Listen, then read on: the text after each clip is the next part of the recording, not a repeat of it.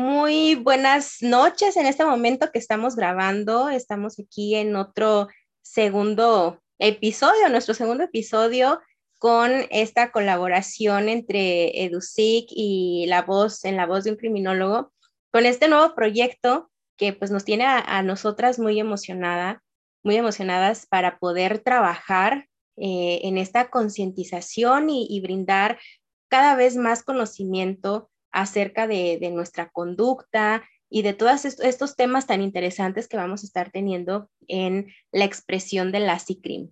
Entonces, este es nuestro segundo episodio. Irlanda, ¿cómo, ¿cómo estás? Muy bien, muy buenas noches. Qué emocionante se, se escucha, ¿verdad? Cuando dices la, expresión de la CICRIM. Ay, no, yo estoy muy emocionada. Sí, sí, es, sí, es, es algo que pues traíamos ya en mente ambas y de alguna manera logramos conectarnos y, poder empezar a, hacer realidad pues todo este, este proyecto. Así es, es, algo que, bueno, muchas de las veces se queda aquí, el, hubiera y si hubiera y el pensado se queda en, papel y, lápiz, pero es animarnos o que nos animamos tú y yo a hacer las cosas así, este, pues no digamos al aventón porque ya teníamos un proyecto definido, nada más era concretarlo y pues míranos ahora aquí difundiendo toda la información que eh, la verdad es muy, muy interesante. Abordaremos temas eh, bastante, bastante complejos, bastante interesantes, que bueno, sí es muy importante la parte del seguimiento y pues la parte de donde ambas eh, colaboramos en cuestión de la, de la información que estamos manejando. Así es, en, en secuencia con, con, el tema anterior que estuvimos viendo la equidad a partir de las diferencias que hay entre, entre los sexos, pues ahora surge esta concientización a partir de, del hombre, ¿no? Ya hemos visto, yo creo que hay, hay muchos movimientos eh, en defensa de la mujer y, y, hemos dejado de alguna manera detrás otras situaciones que también son nuestra realidad. Y es el, el tener que dar esa, esa vista o esa mirada hacia todo lo que nos conforma. En sí no hay una razón de que tengamos que defender específicamente a, cierto género, a ciertas personas, sino más bien el, visualizar qué tipo de dinámica estamos teniendo en sociedad y qué nos está llevando a tener estas problemáticas que existen en el ahora, ¿no? Porque yo creo que ya todos aquí presentes al momento de estar interactuando, tenemos que hacernos responsables tanto mujeres como hombres, tenemos que eliminar esta, bueno, eliminar, porque ahorita vamos a tocar también e, ese tema, ¿no? Eh, en el 25 de noviembre de, sobre la, situación de, eliminar la violencia. Pero decíamos, bueno, realmente es, es así como un objetivo claro, real, el eliminarlo por completo, pues eso va a depender de la responsabilidad que tomemos cada uno de nosotros a partir de, esta relación que, llevamos. Y es nuestro trabajo, este proyecto va hacia eso, hacia concientizar tanto hombres como mujeres, a toda la población, de lo que estamos viviendo, cómo podemos aportar de una mejor manera y cómo podemos a lo mejor cambiar el, rumbo de ciertas historias. Claro, Lucy, claro, sobre todo este, dejar a un lado esa parte de porque soy mujer, ah, pues me voy con las mujeres. O porque es hombre, ah, pues apoyo a los hombres. No, creo que en nuestro proyecto va más encaminado a lo que es una, una forma muy neutral eh, de, de, ver las cosas, sobre todo con un criterio bastante amplio y a las personas bueno, que, nos, que nos siguen, a los compañeros, alumnos, que tengan un, un enfoque multidisciplinario como lo, como lo eres tú, como lo soy yo, como lo son otros compañeros que también colaboran con nosotros. Y desde un punto de vista multidisciplinario, abarcar todas las vertientes de lo que implica el ser un hombre, el ser mujer, roles, géneros, estereotipos, violencias, víctimas, este, infinidad de temas que vamos a abarcar, pero sobre todo desde una óptica personal eh, y también una óptica multidisciplinaria para que pues en conjunto se tenga más información, que, que eso es de lo que se trata, estar más informados, una persona que se informa, eh, pues tiene un poquito más de, posibilidades de solución o de solucionar cierta, cierto tipo de problemática, ¿no? Claro, en efecto, el, conocimiento, mm, y más que el conocimiento, el aprendizaje, es aquello de que nos lleva, aquel procedimiento que nos lleva a adquirir nuevas herramientas para la adaptación de las situaciones y de los cambios que vivimos e, en el día con día. Y, es lo que se ocupa en este momento, en estas, en estas épocas, en, todas estas eh, situaciones, ¿no? Hay muchos movimientos que quizá tengan esa parte eh, buena, esa parte favorable para la sociedad, pero también se necesita como una orientación, como ir centrándonos en esa parte neutra y que esto no se vuelva eh, algo contraproducente, que en lugar de estar pues defendiendo, haciendo paz, pues entremos en más profundo hacia la guerra. Así es, Lucy. De acuerdo contigo, así es. Se trata de evitar precisamente eh, los extremos de un lado, tanto del otro, ¿verdad? Exactamente. Y entonces, en esta ocasión, pues con el, el, tema acerca de las etiquetas que va cargando o que se le pone al, al hombre y que a partir de esas etiquetas vemos claramente no, no porque lo haya dicho alguien, sino más bien ni siquiera los hombres se, han dado cuenta, ¿no? O, no hay una conciencia plena de que esas etiquetas yo las estoy tomando y que me están afectando. Hay una afectación sobre todo en este punto de la salud. Entonces, las etiquetas que tienen repercusión hacia la salud del hombre es el tema que vamos a, a tratar el día de hoy con, con todo esto de de las situaciones de violencia, de que si debe haber o no Día del Hombre, Día de la Mujer, es, ver al ser humano. Sí, fíjate que eh, nuestro país se caracteriza por ser muy fiestero y por conmemorar muchísimas cosas, pero eh, hace algunos años, digo, esto es prácticamente nuevo, la, inclusión de, la festividad del hombre o que se le reconozca al hombre, digo, sí había un Día del Padre, pero no había un día específico como tal para el hombre, o si lo había, en realidad pasaba desapercibido porque no se tenía tanta difusión como ahora, lo cual me da muchísimo gusto que ahorita los hombres, eh, pues no nada más que sea un solo día que se le reconozca la, inclusión dentro de la sociedad o como parte fundamental de, familia, pilares de familia, etcétera, etcétera. Pues me da muchísimo gusto que, que nuestro país siendo fiestero, eh, se involucre e involucre de alguna manera para eh, crear conciencias. Hace unos días estaba en una charla de criminología precisamente y decía una chica española, ¿no? Que había una criminología del humor. Hacían criminología del humor y lo eh, enlazaban con la prevención del humor y dije, ¿cómo el humor? ¿qué, qué, qué pasa? No, no, no encontraba yo esa parte como dónde la podrían aplicar. Y decía la, criminóloga de España, es que mediante el humor puedes llegar todavía más gente. Es un método de prevención, es decir, el humor viene implícito con el ser humano. Por lo tanto, si tú eh, metes proyectos y programas donde involucres más a la población, donde sensibilices más a la población con algo que ya conoce, por muy pintoresco que sea, se graba. los medios eh, dicen que el fin justifica los medios, ¿verdad? Entonces, la parte del boom del Día del Hombre, del boom de tal día, de pon pintoresco esto, haz un cartel de determinada forma, se te graba, se te graba totalmente. Por, por, eh, un ejemplo, la parte de las eh, pañoletas violetas. Ahorita se nos queda que las pañoletas violetas o las pañoletas verdes, bueno, pues es muy alusivo al movimiento feminista que se hace hoy en día. Entonces, como que sí es esa parte de, herramientas que están utilizando en otros países y que ahorita en México empiezan a, adentrarlo, yo creo que es bueno, yo creo que es bueno, pero viéndolo desde un punto de vista objetivo. Objetivo y con una finalidad, bueno, que es la finalidad incluir a todas las personas dentro de una sociedad, ser, no ser una sociedad excluyente, sino más bien apostarle a la sociedad incluyente. ¿verdad? Claro, claro, es, es algo que debemos de resaltar que es, son buenas ideas, sin embargo, cuando también ya se vuelve parte de, una cultura, aquí en la cultura de México somos muy dados a ese humor, ¿no? Y, que muchas veces, en lugar de, afrontar realmente una situación, de, poder digerirla, de, estar este, teniendo ese proceso completo de tal situación, lo volvemos humor. Entonces, e, es, muy importante recalcar que se vale, se puede llegar a, las personas y, que se quede un tanto más grabado, que se quede más comprendido desde el humor, pero desde este punto donde se le da esa objetividad, donde ya se hace esa reflexión también junto con todo esto, porque en realidad en nuestra, en nuestra sociedad tal pareciera como que nos quedamos con ese humor.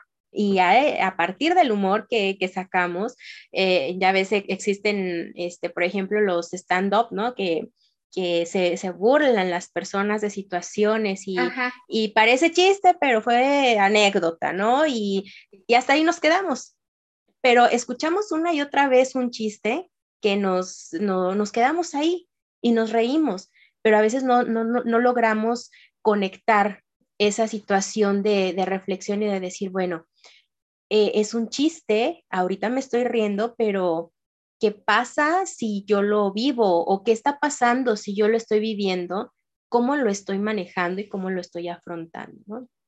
Sí, es cuando, cuando perdería el sentido, cuando perdería el, el enfoque principal que sería hacer alusivo al el humor con lo que está sucediendo, eh, no para mofarse, sino para decir, ah, ok, esa es una forma donde yo puedo llegar a cierto tipo de población pero, pero mm, que no siga con esas creencias eh, dolosas pues hacia la otra persona, sino que no sea una carrilla eh, fuera arriba de tono, o que no sea un humor negro, o que no sea un humor misógino o, feminista radical, ¿no?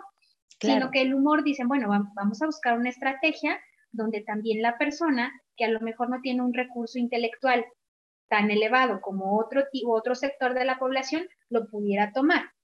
Entonces dije, bueno, pues es, una alternativa, se me hizo muy curioso, dije, ok, entonces, eh, pues ya tenemos más recursos de dónde tomar, ¿verdad? Sí, sí, sí, son, son herramientas, son técnicas que vamos aprendiendo y, es una manera de llegar a más, a más personas, ¿no? Y, y pues hablando de estas situaciones de humor, de, de acostumbrarnos a cierta dinámica, parte de las etiquetas que hay en el hombre viene precisamente también en ese sentido, ¿no? De, esa etiqueta que, vamos haciendo incluso hasta la carrilla. Ay, lloraste, ¿no? Eres niña, eres esto, eres lo otro.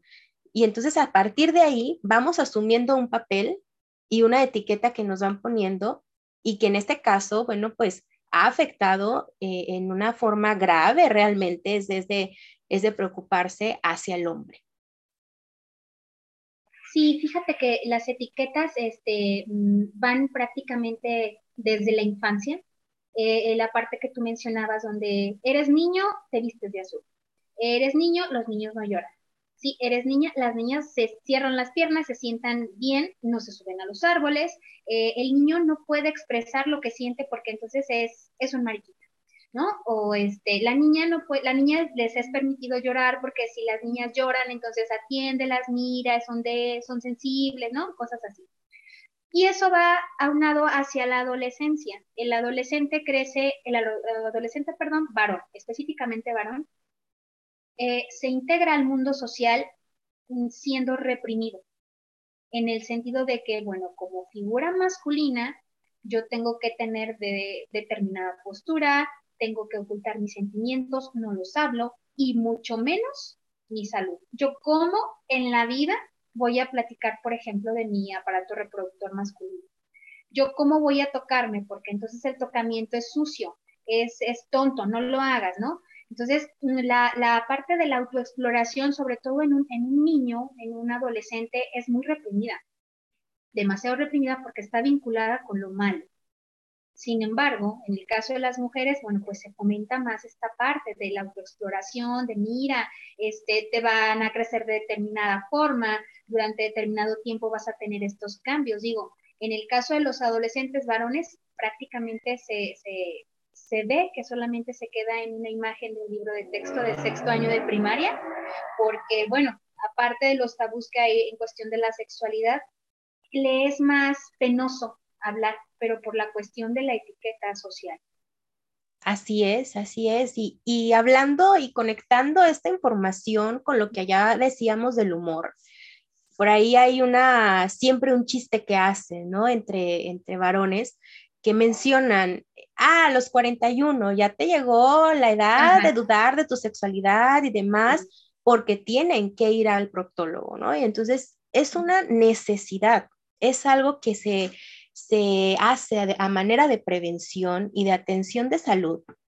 Sin embargo, va esta, a esa, esa etiqueta acompañado de ese humor tan clásico de nuestra cultura y que entonces hace que el, el hombre se sienta de alguna manera así entre risas y demás, pero se siente trabado y, e, e, imposibilitado en, cierto punto de decir, no, yo no voy, pues que vaya quien, quien quiera dejarse estar tocando de esa manera, quien vaya quien, quien lo necesite, ¿no? Ya, a ver si me pasa algo, sobre todo en esta, específicamente en esta enfermedad, el cáncer de, próstata, es, es algo que, que ha mermado mucho la, posibilidad y, la, vida, los años de vida que ha tenido o que puede tener el hombre a comparación de la mujer. Y bien lo decías hace un momento, en la mujer actualmente se hace también más campañas. En todo momento hay esa, eh, esas campañas en donde te dicen, ¿no? Este, tienes que eh, revisarte, tienes que atenderte, existen estos tipos de cánceres, existen estos tipos de enfermedades que desarrollan las mujeres y tienes que estarlo pues detectando a tiempo. Ya no hay tanta la, la, privación o, tanto el chiste y, y, la carrilla por ese lado y ese tema de las mujeres como en los hombres. Sí, es que los hombres tienen un peso social tremendo, ¿eh? Hoy en día todavía lo tienen. Digo, las mujeres lo hemos padecido durante muchos años atrás. Es otro tipo de, presión y de, violencia ejercida hacia las mujeres. No, no podemos negarlo, lo evidente. Pero específicamente en el hombre, hablando del tema que nos compete del etiquetamiento hacia él, es mucho peso social, sobre todo porque eh, el hombre trabaja mucho con la vergüenza y la culpa. ¿No? Decir que, es vergonzoso, que me va a generar una culpa porque, porque yo así crecí, o sea, mi familia fue así, este, mi papá, el abuelo, el primo, el amigo me dijeron que los hombres somos de determinada forma, incluso la, sociedad luego es, mm, apunta, apunta a la parte del varón y le pone prácticamente como una pegatina fluorescente, yo así, yo digo, ¿qué pasa? O sea, ¿por qué al hombre le cuesta tanto trabajo hablar, tanto trabajo expresarse? Eh, comparto, tengo compañeros que, yo les, les hago la pregunta y se chivean o, se ponen nerviosos y dices, es que ¿por qué me estás preguntando esto? yo, no, yo no sé, aunque sí lo sepa o a lo mejor tiene alguna idea, es, preferible o para ellos es preferible decir, no, no sé, ¿no? Este, desconozco. Mejor pregúntame otra cosa. Entonces, la verdad es que los varones en esta sociedad sí, sí necesitan trabajar muchísimo la parte, sobre todo, del, del, autoestima, porque bien es cierto, están muy desvalorados en algunas áreas, muy desvalorados. Me quedé con un dato muy interesante, a ver si pronuncio bien mi inglés. Dice el National Institute of Health, que en español es el Instituto Nacional de la Salud decía que el 35% de los varones a nivel mundial eh, padecen, uno, lo que es cáncer de próstata, dos, cáncer de colon, tres, lo que son infartos al miocardio. Y el último dato que me llama mucho la, atención es que dice que eh, padecen depresión y ansiedad. Entonces, haciendo eh, alusión a la probabilidad de vida que tiene un hombre, que es de seis años, años perdón, lo mencionabas tú días pasados, eh, en comparación a la mujer, el hombre pues muere, muere más, más rápido, ¿no? Pero tiene mucho que ver esta parte donde no cuida su salud, su salud ni física ni mental, por la cuestión de los estereotipos y de las etiquetas que muchas veces se le son impuestas. Sí, fíjate que es algo muy complejo porque es una cadena que se va dando en donde este autoconcepto que mencionabas hace un momento se va generando a partir de, todo lo que voy viviendo a lo largo de mi vida, a lo largo de mi desarrollo como hombre. Y entonces se queda aquí guardado en, en mi mente, es algo que se estructura de una manera que se ve normal y con eso voy por la vida. Entonces, según cómo nos concibamos nosotros y en esa salud mental que, vayamos teniendo, eh, refiriéndonos a la salud mental no tanto de que si padeces alguna patología psicológica o eh, simplemente hacia la expresión, ya estamos hablando de salud mental en donde ya me privas de expresar ciertas emociones y ahí viene una parte de, sabotaje a esa expresión y obviamente esas expresiones de, emoción se quedan guardadas en el cuerpo, ¿no? Y como bien sabemos, las, las emociones que no son habladas, pues el cuerpo las va manifestando. Y entonces a partir de ahí viene esta cadena de soy esto, significo esto para la sociedad, significo esto para mí, no me voy a atender, no tengo que atenderme, no tengo que manifestar ni mis emociones, ni quejarme de lo que estoy padeciendo o, o esa vergüenza que tengo a decir, tengo este síntoma o me acabo de encontrar algo que no es normal en mí y mejor me lo callo. ¿sí? Y entonces es el ir a, pues más bien el dejar esa, esa tensión física. Pero entonces volvemos a ese círculo eh, en donde si tengo ese concepto de no atención a mi persona, pues tampoco puedo buscar la manera de arreglar esa congruencia de quién soy para mí, para la sociedad y la importancia que tengo yo como persona y la importancia de mi salud, tampoco voy a ir a atender mi salud mental. Si no atiendo algo físico, palpable, visible, mucho menos va a ser sencillo ir y decir, quiero conocerme un tanto más y quiero reaprender cosas y desaprender otras que, no me están haciendo bien. No hay esa conciencia y estamos en un círculo vicioso que hace que, bueno, estas cifras eh, en cuestión de, salud, de las estadísticas que se nos presentan, de, esa eh, baja esperanza de vida ya que tiene el hombre a comparación de la mujer, pues se vayan presentando cada vez más. Sí, Lucy, de acuerdo contigo, es, es, interesantísimo lo que acabas de mencionar, la parte de, de, hacer conciencia. Venía hoy yo manejando por algún lugar de acá de León y, y de repente me llega una imagen donde dice, el cuerpo aguanta casi todo, pero la mente no. Claro. Tú lo acabas de decir. Eh, el cuerpo se, se, enferma, pero no porque sea externo. Hay algunos factores que sí, sí, sí eh, tienen mucho que ver, pero la parte es el cuerpo se enferma de adentro. Tu psique se enferma, las emociones están internas y se somatizan, somatizar, entiéndase por somatizar a las personas que nos están viendo, es cuando eh, la parte interna se manifiesta hacia el exterior, es decir, voy a salir de cualquier manera porque ya no aguanto. ¿Cómo puede salir? Bueno, con un infarto, con problemas en la piel, este, con muchos granitos, con alergias. Entonces, el cuerpo habla, definitivamente habla. Y yo creo que sí es muy interesante esta parte de, la atención a los varones, porque imagínate nada más una persona que lo reprimes todo el tiempo, o sea, que le estás diciendo, si tú quieres reír, no te rías, porque no te, los hombres no se ríen. Este, si la persona va a un velorio o perdón, perdió un familiar, perdón, no lloras, porque cómo los hombres no van a llorar, ¿no? Entonces, hay, eh, me ha tocado ver en funerales donde el, varón tiene aquí eh, eh, atorado el sentimiento y solamente pasa y pasa la salivación para no llorar. Digo, carajo, es, es un sentimiento tal, eh, tan normal que se tiene que expresar el llanto porque el cuerpo necesita hablar, que hasta eso les cuesta mucho trabajo al cuerpo. Muchísimo. Exactamente. Exactamente, y es algo que han ido normalizando, porque con eso se ha crecido y, se alcanzó a notar eh, al momento de aplicar estas encuestas que ya hemos este, venido trabajando con, con, la población, tanto de hombres como con mujeres, que decían, bueno, se me hace raro, ¿para qué quieres saber todo esto? ¿No? ¿Por qué, ¿por qué me, me volteas a ver así a mí? O sea, ¿por qué me preguntas estas cosas? Me siento extraño respondiendo esto que jamás me habían preguntado, ¿no? O, en otras ocasiones, otras personas incluso decían, bueno, ¿y para qué atiendo esa salud física y esa salud mental si a nadie le importa, ¿no? O sea, yo tengo que hacer el fuerte, yo tengo que sobrellevarlo, que lo atienda a alguien que es débil o que, o que hemos etiquetado como débil y que necesita ayuda, pero yo soy el fuerte y no la necesito. Yo tengo que salir solo de esto, sin ningún apoyo de nadie en absoluto.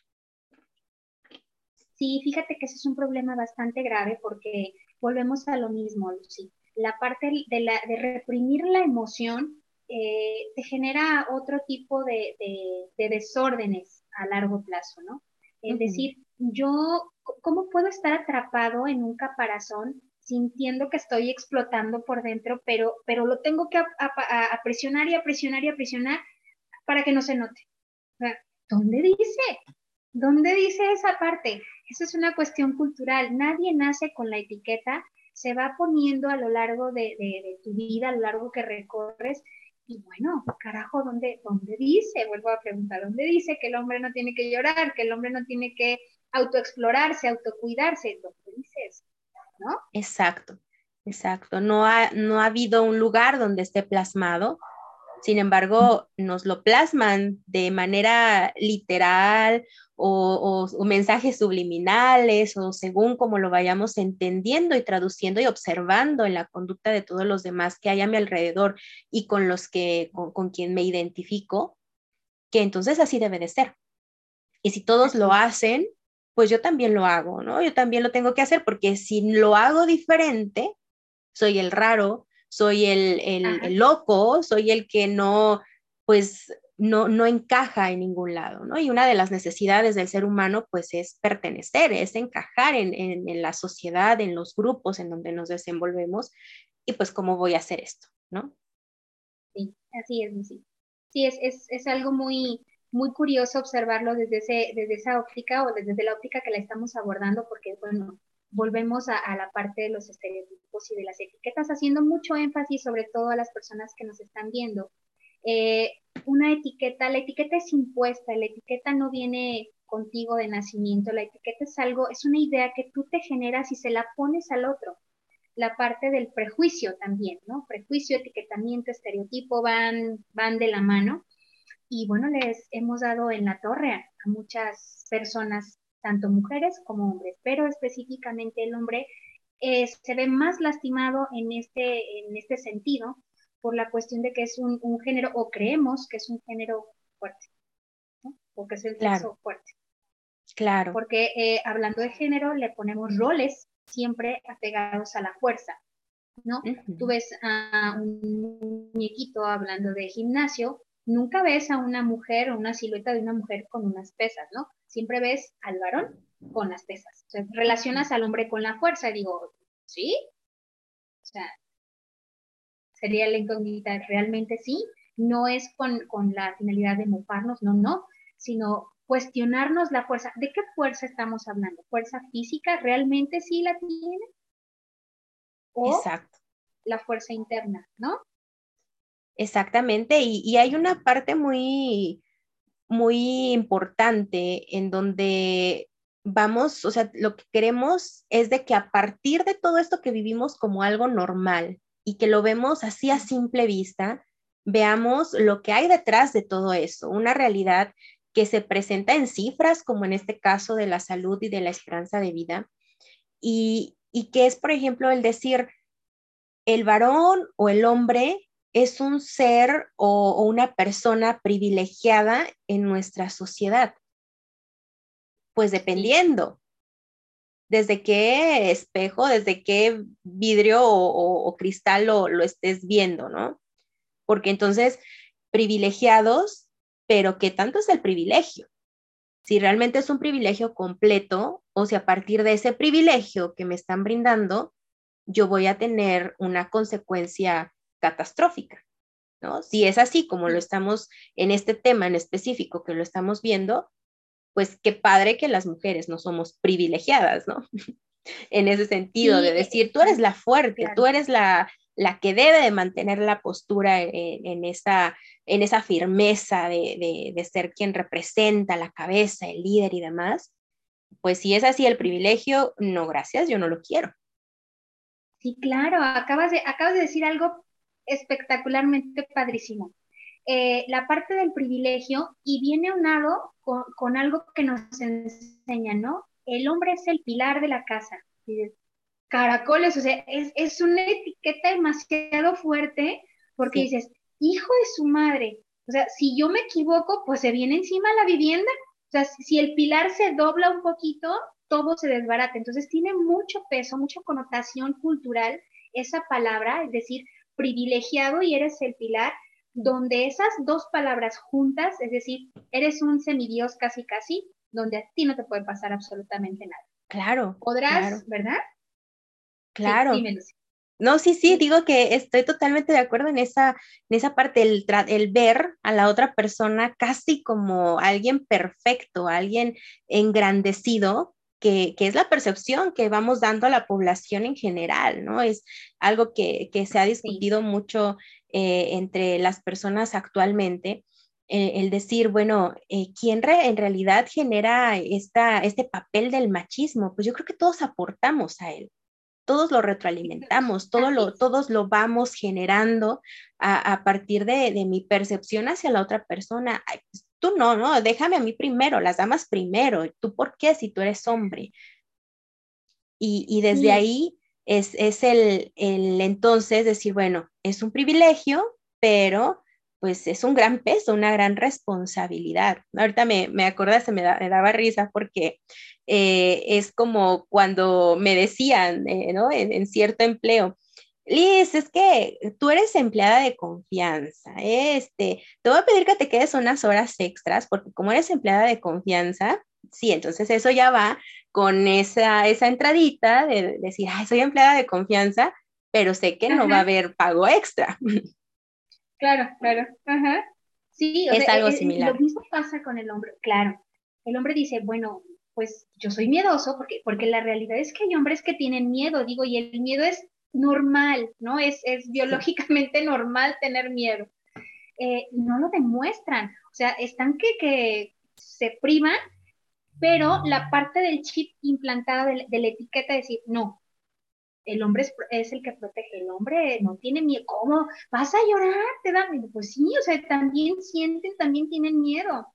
Otro, otro este, ejemplo muy curioso es cuando las mujeres están dando a luz y que en el, en el IMSS les preguntan, ¿no? Eh, ¿Con qué se va a cuidar? Y voltea a la señora y le dice, no, pues pregúntele a mi marido. Digo, ¿es en serio?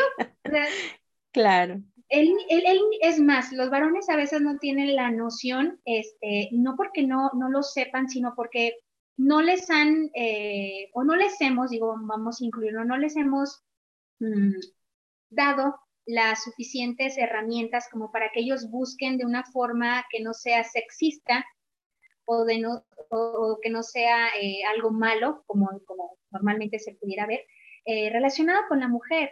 Eh, la cuestión del aparato reproductor femenino, inclusive el de ellos, es decir, ¿qué es, ¿qué es una gónada? Tú le preguntas a un varón qué es una gónada y dice, ¿yo lo tengo? ¿Con qué se come? ¿Con qué se come? Sí, es, mío. Sí, que es una gónada. Este, eh, ¿Sabías que, por ejemplo, en, tus gónadas hay determinada cantidad de espermatozoides, que miras y hay que checar la cantidad, bla, bla, bla, ¿no? Muchísimos ejemplos para evitar tu cáncer de próstata. Mira, las mujeres somos fértiles de tal, de, tal a tal día. Ejemplos tan, tan, tan sencillos, tan biológicos, tan normales, que eh, se encasillan en mitos, o sea, mitifican esa parte y lo hacen eh, eh, relacionado con la etiqueta.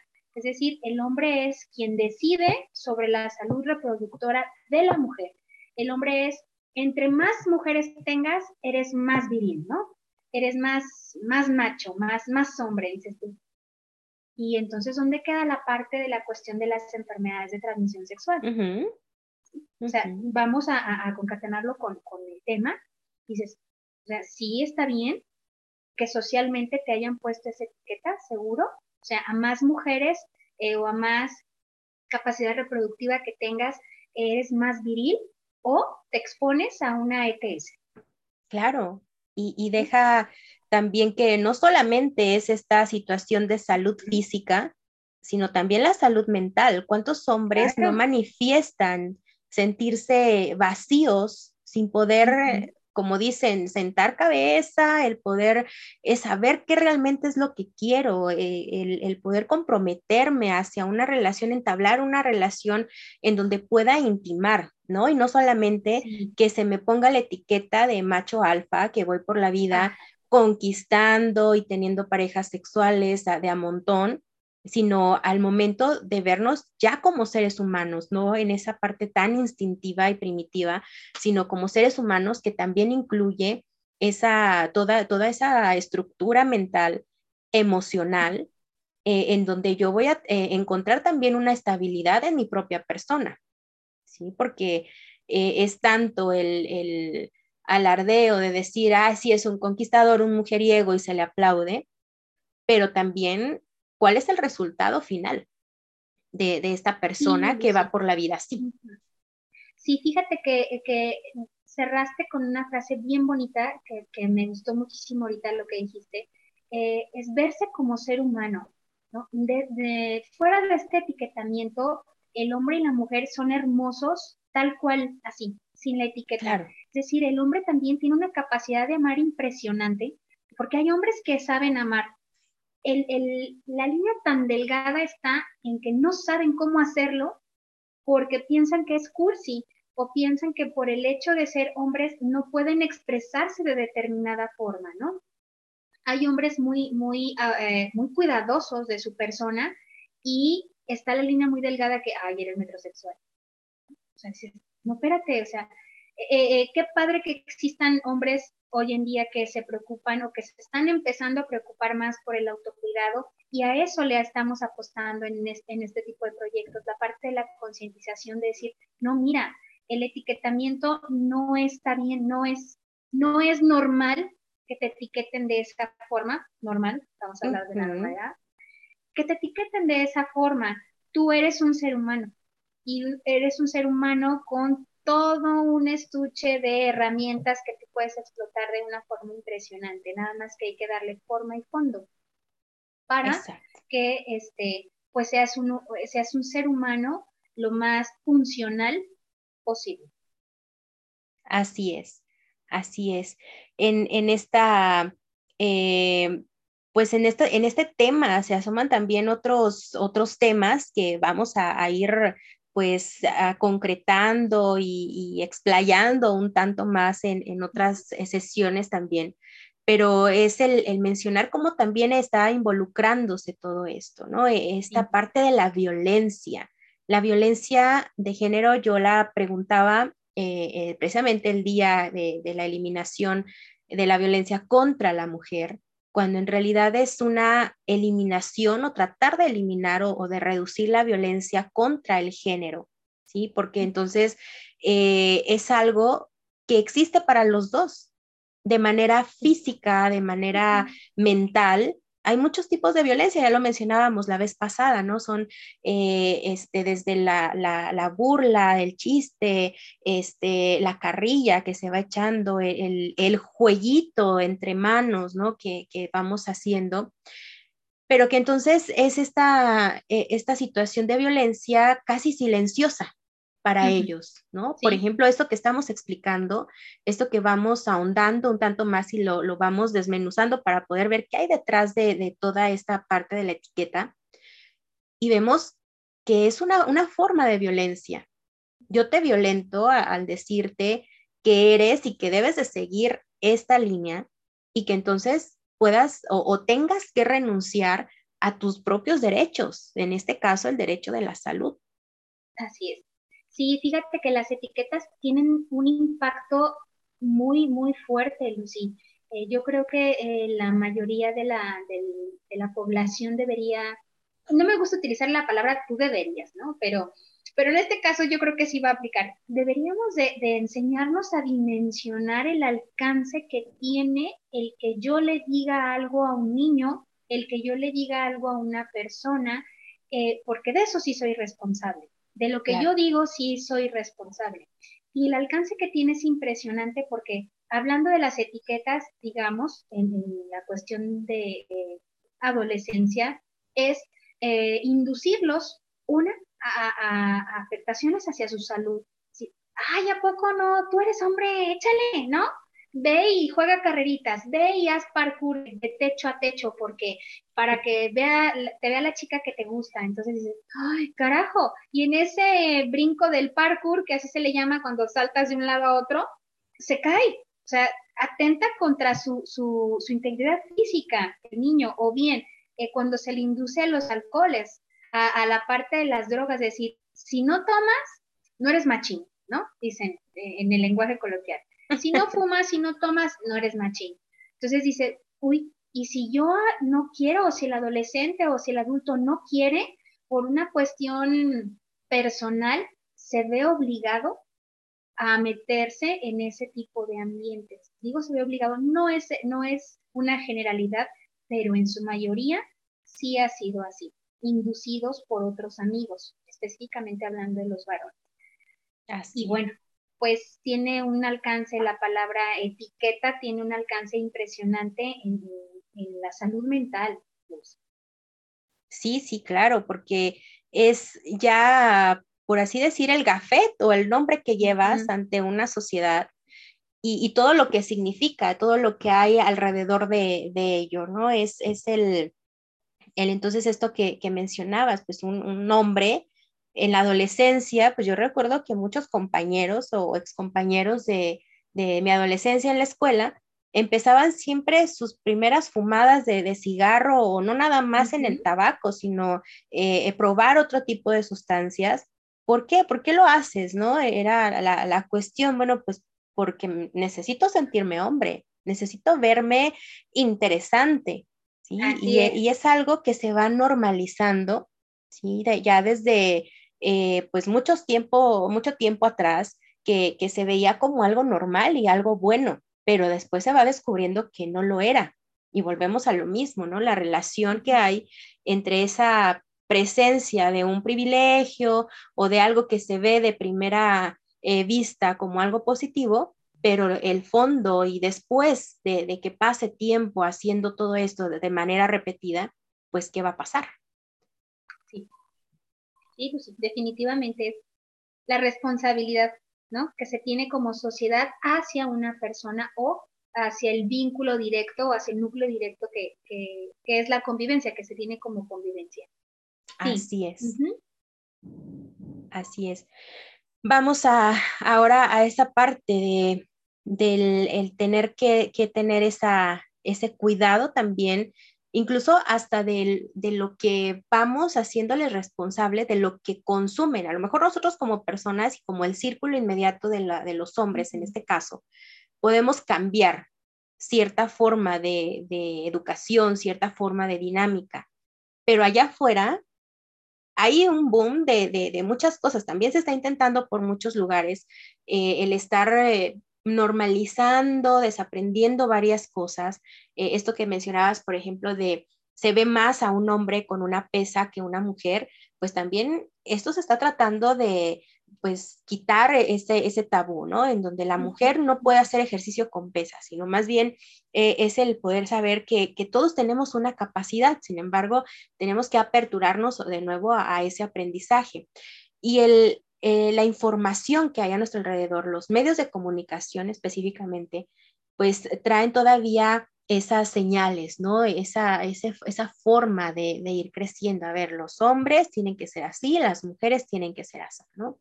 Que evidentemente tenemos, ya decíamos la, la vez pasada, una naturaleza diferente, un funcionamiento diferente, pero somos, somos humanos, seguimos siendo humanos construidos de las mismas áreas, de las mismas dimensiones, y que buscamos entre la sociedad complementarnos todos, todos, todos, todos, no nada más eh, el, hombre, la mujer forzosamente tiene que ser, ya decíamos también, la media naranja, ¿no? Sino más bien el poder saber qué tú, tú sabes en este momento y, utilizarnos como en estas teorías del aprendizaje como eh, de alguna manera ese, ese eslabón o esa...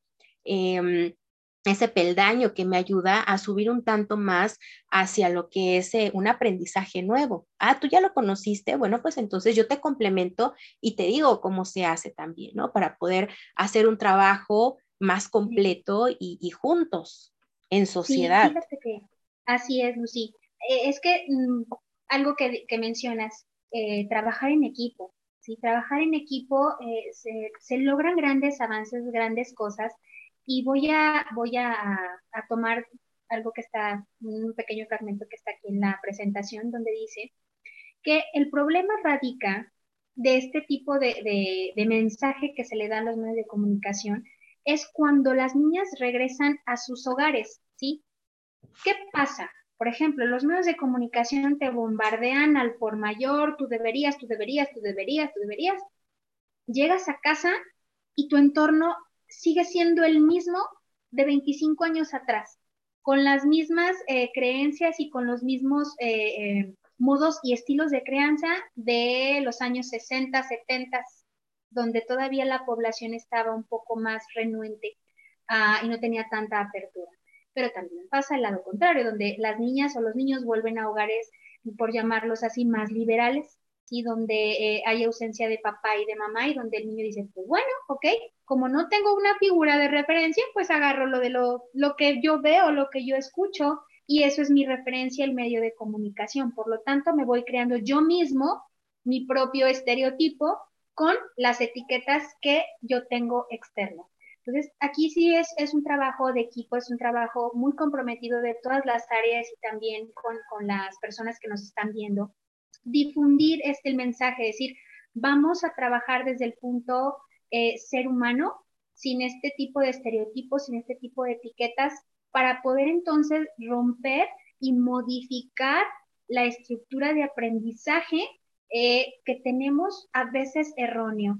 Es decir, no podemos modificar toda su familia, pero sí podemos modificarle las conductas al individuo. ¿Cómo? Pues imitando. El ser humano aprende imitando, tú lo acabas de decir. ¿Sabes qué? Si yo tengo una conducta misógina, voy a buscar de dónde viene esa, esa conducta misógina y voy a redireccionar esa creencia que, que le está afectando principalmente a él y como consecuencia pues a la, a la sociedad o a las personas que están relacionadas con el varón. O en el caso de las mujeres, dejar la creencia de que el hombre es quien tiene que hacer toda la chamba. Y toda la chamba me refiero a la chamba tanto física como emocional, donde le hemos cargado mucho peso al varón. Y el varón se ha sentido incómodo cuando la mujer, por ejemplo, toma la iniciativa de decirle, me gustas. Voltea el hombre así como que, ¿eh? O sea, ¿sí?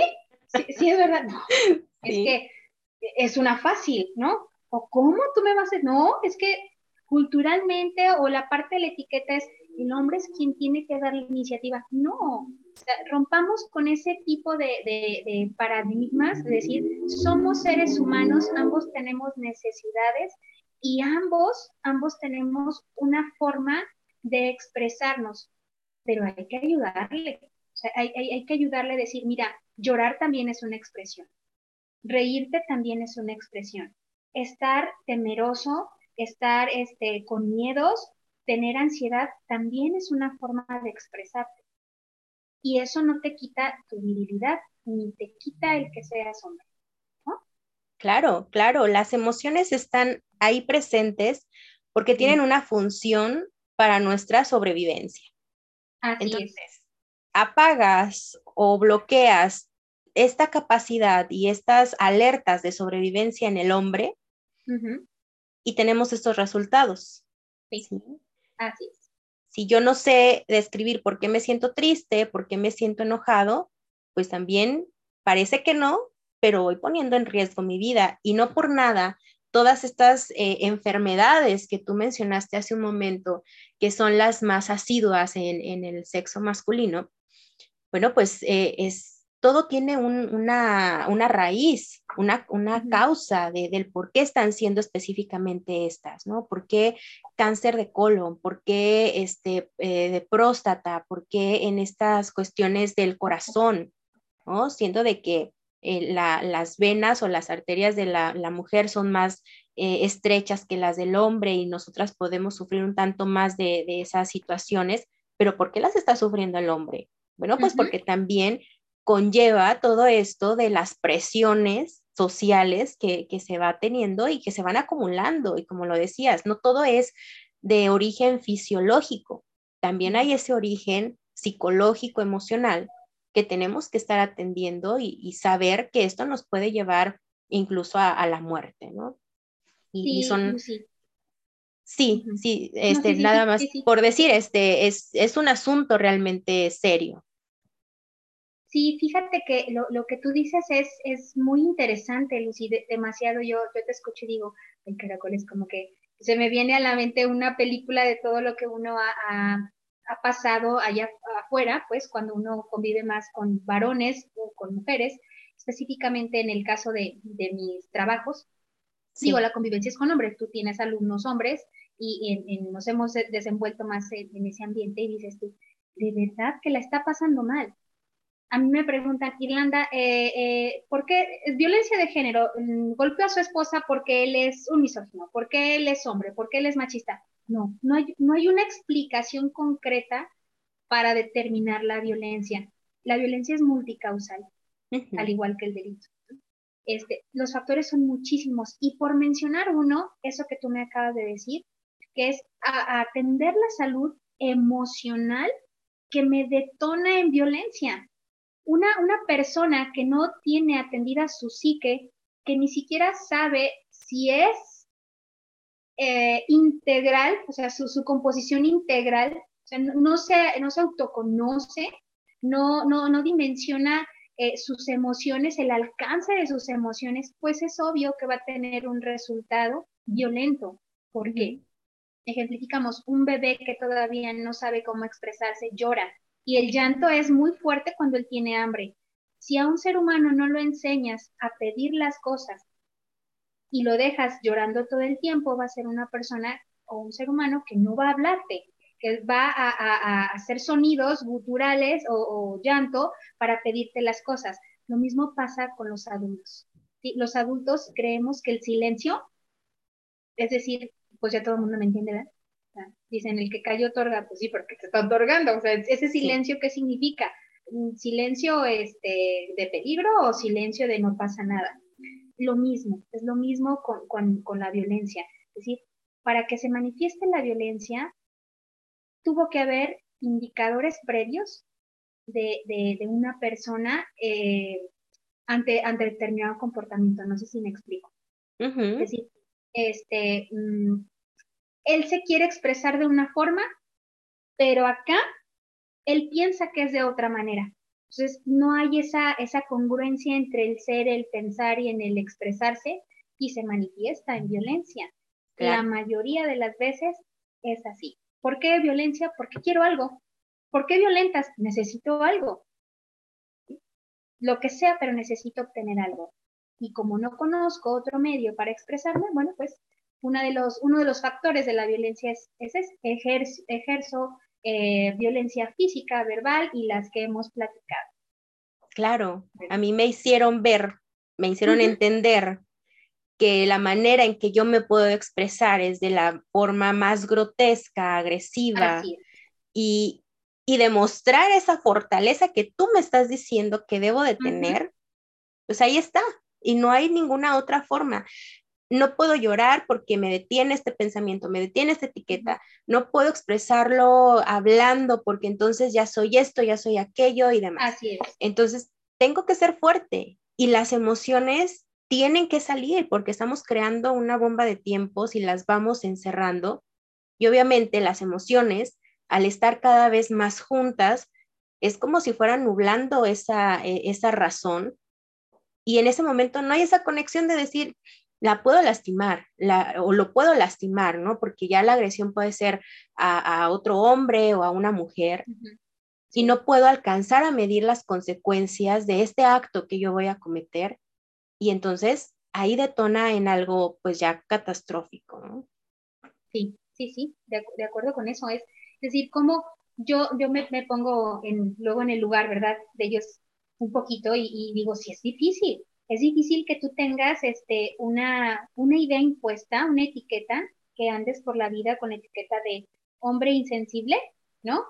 Eh, hombre que no puede expresarse, y que tú tengas un sentimiento interno y que digas, yo quisiera decirte esto, pero mi volteación lo digo, híjole, el estereotipo dice esto y la etiqueta dice este, eh, eh, de, este, de esta forma, entonces no puedo. Y de verdad que cuando se tiene atrapado eh, en el interior una emoción, híjole, es, es bastante compleja porque entonces si no sale, dice el cuerpo, pues tiene que salir de alguna manera. ¿Cómo? Ahí te da un infarto. Va, es demasiada la presión la que tienes, infarto, párate corazón.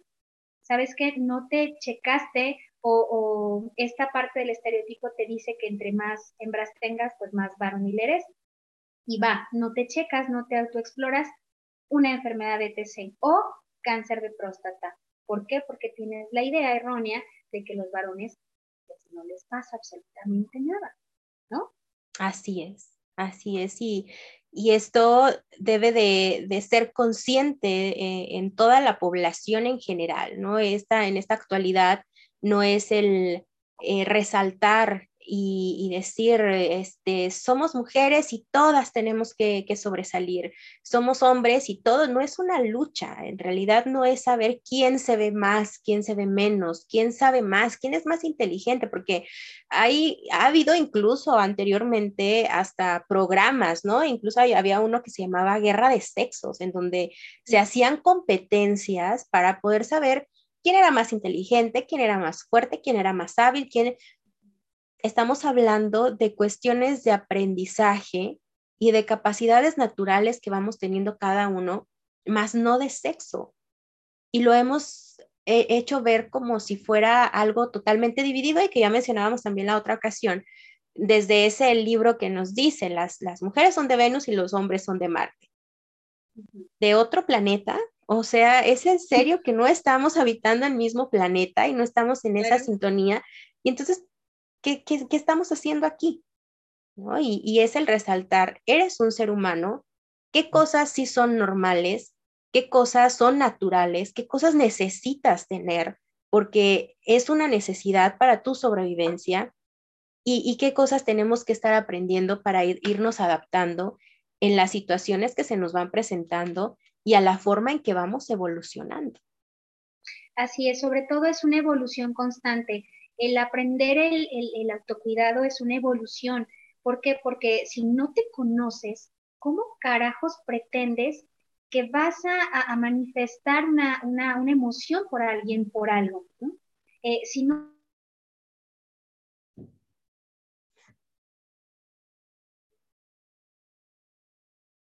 puedo desarrollar y no tiene nada que ver, como lo mencionaste, que es el sexo débil o el sexo fuerte o que por el hecho de ser hombre no puede hacer algunas cosas o que por el hecho de ser mujer no puede hacer muchas cosas. Yo creo que esto es apostarle más a la, a la reeducación, y digo reeducación porque, bueno, ya venimos con, con una, una forma, un constructo social que tiene que ser modificado, sí o sí tiene que modificarse esa, esa guerra de sexos, esa guerra de géneros y sobre todo si se quiere apostarle a la erradicación de la violencia de género, como tal y no específicamente de las mujeres, género hablándose y entiéndase hombre-mujer, tenemos que reeducar esta parte de, qué mensaje, qué mensaje te está llegando, cómo te está llegando ese mensaje, hombre, ¿sí? Cómo te está llegando ese mensaje, mujer, en base a tus creencias, cómo lo, cómo lo interpretas. Porque igual podemos decir nosotros aquí en, este, en este video, eh, azul cuando tú avientas la palabra azul, dices, ¿sí la cachaste azul? O, qué tono de azul, ¿no? Habría que checar cómo les está llegando ese mensaje y en qué lo están transformando. Es decir, tú como hombre tienes, tienes la libertad de poder llorar, de poder reír, de expresarte. Tienes que conocerte, explórate, conoce tu cuerpo. Es decir, a veces sí quiere, a veces no quiere. Tengo que ir al médico, sí, tengo que ir con un proctólogo y no porque vaya con un proctólogo ya soy gay, ¿sí? Ya la, ciencia ha avanzado tanto, pero la parte del desconocimiento debido a la cuestión del etiquetamiento social y de los tabús que hay en ese tema, pues los, los, los pausa un poquito a los, a los varones. Y digo un poquito porque ya, ya ha habido pues inclusión de los mismos varones, es decir, ya hay un poquito más de autocuidado, todavía nos falta muchísimo más. Y bueno, pues este tipo de, videos, ojalá que pueda llegar todavía a, más varones y que, sea una réplica, es decir, bueno, como que escuché a Lucy y a Irlanda que dijeron que sí, está, está bien sentir ira, enojo, eh, tristeza, pero vamos a, ver cómo podemos ayudar a, modificar para que la emoción pues no, no caiga en violencia. Así es, así es. Y pues concluyendo todo esto es el alcanzar a concientizar en general que todos los seres humanos tenemos derechos a, la, a la salud, a poder estar bien, a la vida y que la salud, de la salud también va a depender nuestra vida, a esa calidad con la que nosotros estamos viviendo y que también hacer la conciencia de que todos, todos, absolutamente todos, de alguna manera violentamos. No nada más aquel, aquel, aquel golpe que deja un moretón o, aquella forma de, agredir a la, a la otra persona que la deja pues eh, ensangrentada o incluso que hace que, que se pierda la vida, es, es, a lo que llamamos agresión o es a lo que llamamos violencia. No, ya vemos que con todo esto también hemos violentado de una manera muy silenciosa y que por ello nadie ha hecho la conciencia o casi nadie ha hecho la conciencia y de pararse un momento y decir, ¿qué estoy haciendo? ¿Qué he hecho durante todo este tiempo? y también parar ese tipo de violencia. ¿En qué te está perjudicando esta situación, esta forma de yo verte? Y si te está perjudicando, entonces la cambio, la modifico y aprendo más quién eres tú y aprendo qué más debo de hacer yo, porque es una interacción mutua. Es el estar eh, teniendo respuestas ambos y estímulos ambos que, que nos hacen llegar a una estabilidad también propia, individual y no como la que se ha llevado hasta ahorita. Así es, así es, Lucy. Yo estoy eh, completamente de acuerdo contigo y mm, sumaría nada más la parte de, la violencia, en cuestión de la violencia, es decir, no puedes nada más concretarte a decir, voy a sacar a la mujer del, núcleo familiar que, en el cual está siendo violentada y dejar eh, como, como algo suelto, ¿no? Como el, como el hombre que está suelto. No, o sea, tienes que agarrar los dos cabos y decir, este cabo necesita este tipo de atención en este momento, pero este otro cabo que está generando la violencia o que ya la manifestó, bueno, vamos a ver por qué la manifestó, cómo está la parte de su estructura, de, su psique, decir, en base a qué, ¿sí? En base a creencias, en base a sus estereotipos, en base a las etiquetas, se manifestó la, la violencia. Entonces, yo creo que sí hay que, hay, que concientizar todavía más a la población, de decir, no los excluyas, son parte de mujer y hombre generadores de violencia, mujer y hombre víctima de primario o a la inversa, y necesitamos atender estas eh, eh, causas que originan que los varones se comporten de determinada forma con las mujeres en base a las etiquetas y que ellos también se, hagan daño, se flagelen de alguna forma que se ve repercutido en su salud. Exactamente, sí. Pues así como eh, cerrando con, una frase de este filósofo pedagogo Juan Jacobo Rousseau, el hombre nace bueno, pero la sociedad lo corrompe. Así es. Siempre hay un porqué de, las, de, de los actos de cada persona no podemos eh, decir que el hombre es malo, refiriéndonos ya al sexo masculino, en la frase de Rousseau, refiriéndonos al hombre como a, la, especie humana. Y, eh, no, no tachar al hombre tampoco, dar esa etiqueta de que los hombres son malos, los hombres son violentos, son agresivos. No, hay una razón de ser, hay una historia detrás y así como hay una historia detrás de cada hombre, también hay una historia detrás de cada mujer y tener esa atención, como lo acabas de mencionar, a ambas partes. Si está generándose violencia entre estas personas, tenemos que atender a una porque la está aplicando y a la otra porque la está recibiendo. Por ahí se dice, no nos atraemos en, en, la mayoría de las veces por cuestiones físicas, emocionales y por el gran amor que nos tenemos, sino más bien hay esa atracción también de patologías y esas hay que por Supuesto. Así es, por supuesto. Sobre todo, eh, eh, algo que tú dijiste, explicar por qué pasa, no como eh, manera de justificar la violencia. La violencia no se justifica. pero sí podemos explicar por qué causas pudo haber ocurrido, que es muy diferente al decir, ah, te violentó por esto. No, no, no. No es justificar la violencia, es explicarla. ¿Por qué motivo ocurre? Sí, es, encontrar el punto en el que se, tiene que trabajar para que esto no vuelva a ocurrir ni con la misma persona ni con otras personas más y que esto que está, se, está manifestando en esta persona también, que estuvo permanente en ese tipo de relación violenta y agresiva, pues también no se vuelva a repetir ni en otra ni en esa misma. No es solamente decir, ah, este, lo hizo por esto y pues discúlpalo, ¿no? No, sino se ah. trata de buscar causas para trabajar en ellas y poder hacer ese aprendizaje o, tratar de crear un proceso de aprendizaje y que esto se vaya evolucionando, porque es cuestión de evolucionar la mente también. Sí, de acuerdo contigo, Lucy. Muy bien, Irlanda. Pues el día de hoy eh, es un tema muy amplio, tratando de pues reducirlo a, esta, este momento, esta hora, a lo mejor pasadito de la hora que, estuvimos llevando este tema, pero de, así de a grosso modo es, la manera en que podemos pues resumir y analizar, ahora sí que con lupa, la lupa del criminólogo y este análisis de dentro de la psicología, el poder ver esas partecitas que van componiendo un todo y estas situaciones que estamos viviendo. Y pues esperando de nuevo para que la gente pues escuche, lo comparta y que ojalá les sirva.